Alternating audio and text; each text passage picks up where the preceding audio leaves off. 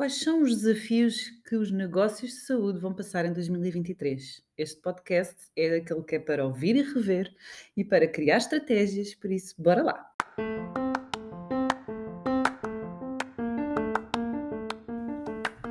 Olho para a Coisa com Ana Gonçalves, o podcast para profissionais de saúde empreendedores que querem criar ou ter um negócio de sucesso.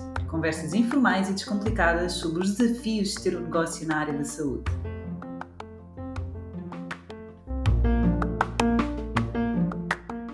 Bem-vindo ao episódio 87 do podcast Olho para a Coisa com Ana Gonçalves e hoje sobre o tema dos desafios dos negócios de saúde em 2023. Pois é, falamos sempre aqui, eu gosto sempre muito de estudar e de prever. Muitas vezes temos desafios que são difíceis de prever, há contextos não é, que nós não controlamos, mas sabemos que uh, o que os estudos indicam variam em termos de taxa de desafio, dependendo do setor, mas na área da saúde contempla este desafio, que é atrair e reter talentos. Portanto, o grande desafio em 2023 vai ser aumentos de ordenado, aumentos de, de, custos não é, para as empresas e, acima de tudo, a capacidade que vamos ter para conseguir atrair e reter talentos. Este é um grande desafio. Recebo muitas mensagens de muita gente que está a fazer recrutamento e que não encontrei ninguém. Isto acontece Uh, obviamente que nós, se conseguirmos criar uma estratégia em que a nossa marca seja uma marca apetecível não é, para as pessoas trabalharem, o que acontece, por exemplo, nas minhas empresas, quando eu ponho um anúncio no iFit ou na Fisiotorres, eu tenho pessoas não é, que enviam currículos.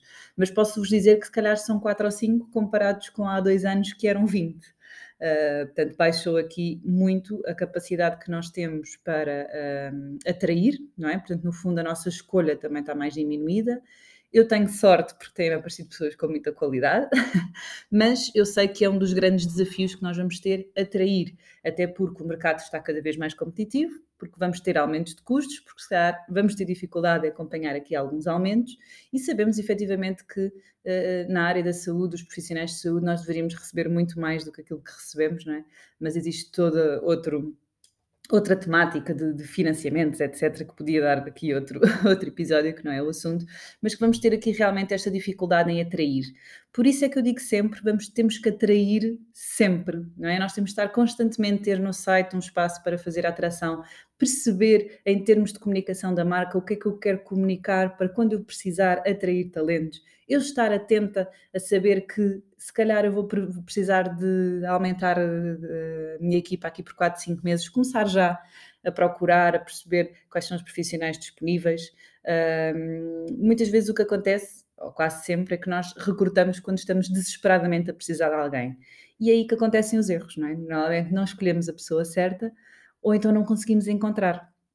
E depois estamos a lutar contra o tempo, não é? Uma coisa é se eu tiver quatro meses para recrutar, outra coisa é se eu tiver que recrutar para ontem, não é? Uh, por isso é que uh, muitas vezes, ah, mas como é que eu sei se eu vou precisar ou não? Façam aqui o vosso plano para 2023 prevejam qual é que é o aumento. Ah, eu quero crescer X em termos de faturação, de volume de clientes. Qual é a capacidade que eu tenho de produção? Vou ter que recrutar ou não outras pessoas? Se sim, criar logo um plano, não é? Para 2023, quantidade de pessoas que eu, que eu irei precisar, o que é que eu quero, o que é que eu preciso. Ah, mas eu se calhar só preciso lá para março ou abril. Não faz mal, comecem já. Abram já recrutamento. Comecem a perceber como é que o mercado está.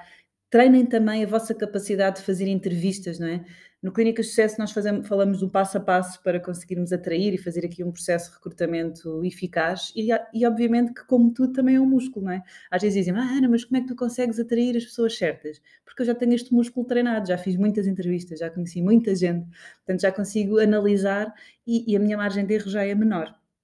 Não só por isso, mas também porque eu atraio com tempo, não é? E, e, sempre que, porque também acontece comigo, de repente preciso urgentemente de alguém, corre sempre mal, sempre. Ainda tivemos este verão essa prova, precisávamos desesperadamente, foi alguém e não correu bem. Não corre bem e eu sei muitas vezes que, ah, mas eu gosto muito desta pessoa, até pode ser aquela pessoa, mas ela entra no processo de recrutamento normal, para eu, para eu ter a certeza, não é, que eu estou a atrair a pessoa certa. Porque se eu atraio a pessoa certa, o problema da retenção diminui.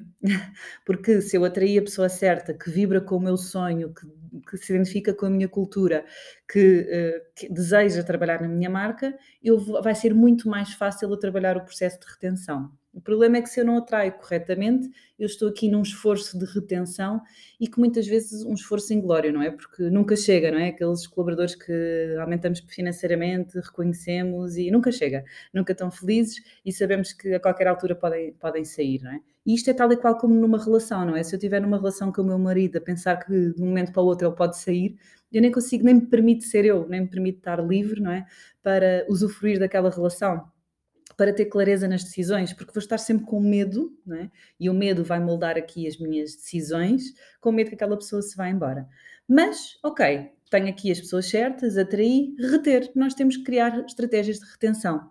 E a maior estratégia de retenção é a pessoa sentir-se especial. A pessoa tem que sentir que tem papel importante dentro da organização. Mesmo que seja a senhora das limpezas, já falei muitas vezes disto, mas a senhora das limpezas não é só a pessoa que limpa, é a pessoa que permite eu entregar o meu sonho ao meu cliente, a experiência ao meu cliente, porque o fisiotorres, o EFIT, a física, se tivesse sujo, se não tivesse cuidada, não seria a experiência não é, que, eu queria, que eu quero passar ao meu cliente. Portanto, no ecossistema é tão importante a senhora das limpezas como o diretor clínico somos todos importantes e todos nós temos que perceber que se estamos naquele barco a remar, que eu sou eu importante e que as pessoas valorizam o meu esforço, não é? Porque uh, muitas vezes, e, e, eu já fiz muitas entrevistas, quando as pessoas estão a trabalhar e vêm de outro sítio, a maioria das pessoas fala sempre do reconhecimento. E obviamente que aqui o reconhecimento é diferente, por isso é que as estratégias de retenção têm que ser diferentes. E por isso é que nós falamos em reter talento, já não é reter pessoas.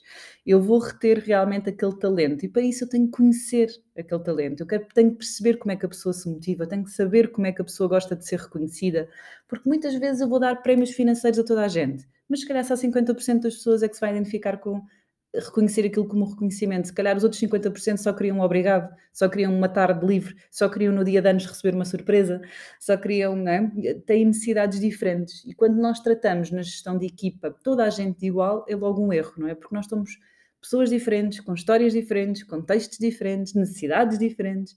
E por isso é que é tão importante estas, estas reuniões de um para um, ter espaço para conhecer o outro, eh, termos líderes na nossa equipa que gostem de pessoas, que gostem de cuidar, porque tal e qual como nós, a nossa equipa cuida dos nossos clientes, nós temos que ter pessoas que cuidam da nossa equipa, sejamos nós, donos do nosso negócio, ou termos alguém que cuide dessas equipas, não é? Portanto, é muito importante que o líder perceba que tem, que tem aqui a responsabilidade de cuidar, de conhecer as pessoas, de as escutar, e no fundo proporcionar aqui uma evolução. Eu quero desenvolver aquele talento, não é? E se eu olho para o colaborador como um talento e de que forma é que eu consigo ser um facilitador a desenvolver, eu tenho aqui logo uma responsabilidade do que eu achar que não, ele está aqui, eu pago-lhe o ordenado, eu faço aquilo que, nós, que ele assinou o contrato de trabalho. Aceitou aquele ordenado, agora ele tem só obrigações, não é?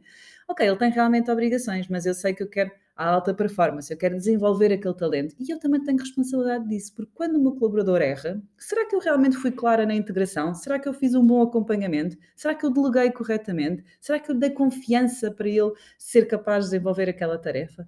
E refletir aqui, porque muitas vezes eu arrisco-me a dizer, a maioria das vezes, a quase sempre, é um erro do líder, não é? Um erro no sentido em que o líder não estava desperto para dar atenção, para acompanhar aquele colaborador, e quando o colaborador está a desenvolver, o Simon Sinek fala muito disto, o círculo de segurança, não é? Nós percebemos que quando nós estamos num círculo de segurança, em que eu sei que o meu posto de trabalho está garantido, no sentido em que eu sou a pessoa certa para estar aqui, o meu líder reconhece, eu trago o melhor destas pessoas, não é? E quando temos os eventos e conhecem a minha equipa, toda a gente diz, ah, a tua equipa é incrível, como é que tu consegues, não é? No fundo eu sei que, se calhar aquelas pessoas pessoas noutro contexto não se iam desenvolver como aqui. Não é? E comigo eu permito isto porque eu tenho muito este foco de que forma é que eu os posso desenvolver, de que forma é que eu posso se tornar melhores pessoas e melhores profissionais, e esta é a estratégia por detrás da retenção. Podemos dar aqui N estratégias práticas, mas a base é esta: de que forma é que eu estou a cuidar dos meus talentos? Eu estou a encarar como talentos, eu estou a dar espaço para conhecer, eu sei verdadeiramente o que é que aquela pessoa aqui quer aqui por um ano ou aqui por dois, não é? como é que ela se motiva? Todos nos motivamos de forma diferente. Um, é muito importante isto. Portanto, para 2023, os desafios das empresas e na área da saúde, sem exceção, vai ser atrair e reter talentos. Por isso, bora lá começar aqui a planear 2023, pensar as necessidades, pensar numa boa estratégia de recrutamento para atração e depois retenção. Estou a trabalhar bem os meus talentos que estão aqui na minha empresa, de que forma é que eu, quando vou atrair, vou fazer um bom processo de integração e vou uh, reter aquele talento. Horas de reflexão. Eu gosto muito do mês de dezembro, não só porque é o Natal e a família, eu sou muito da família, uh, mas também porque eh, é sempre aqui um momento de reflexão, não é? Do planeamento de 2023, do fazer o orçamento, refletir em termos estratégicos e dá aqui um boost de motivação também em nós, bora lá arregaçar as mangas e fazer o 2023 um grande ano. Portanto, há desafios, só temos é que nos preparar para os desafios. E é isto que difere um bom empreendedor de um mau empreendedor. É aquele que nem sequer sabe dos desafios, nem sequer procura, nem sequer quer ter conhecimento para os superar e aquele que decide sim, não é? Que investe realmente em tentar superar os seus desafios. Portanto, temos encontro marcado até para a semana, no nosso último podcast de 2023. Para a semana, aqui vamos planear 2023, vou-vos ajudar e até lá, bons negócios.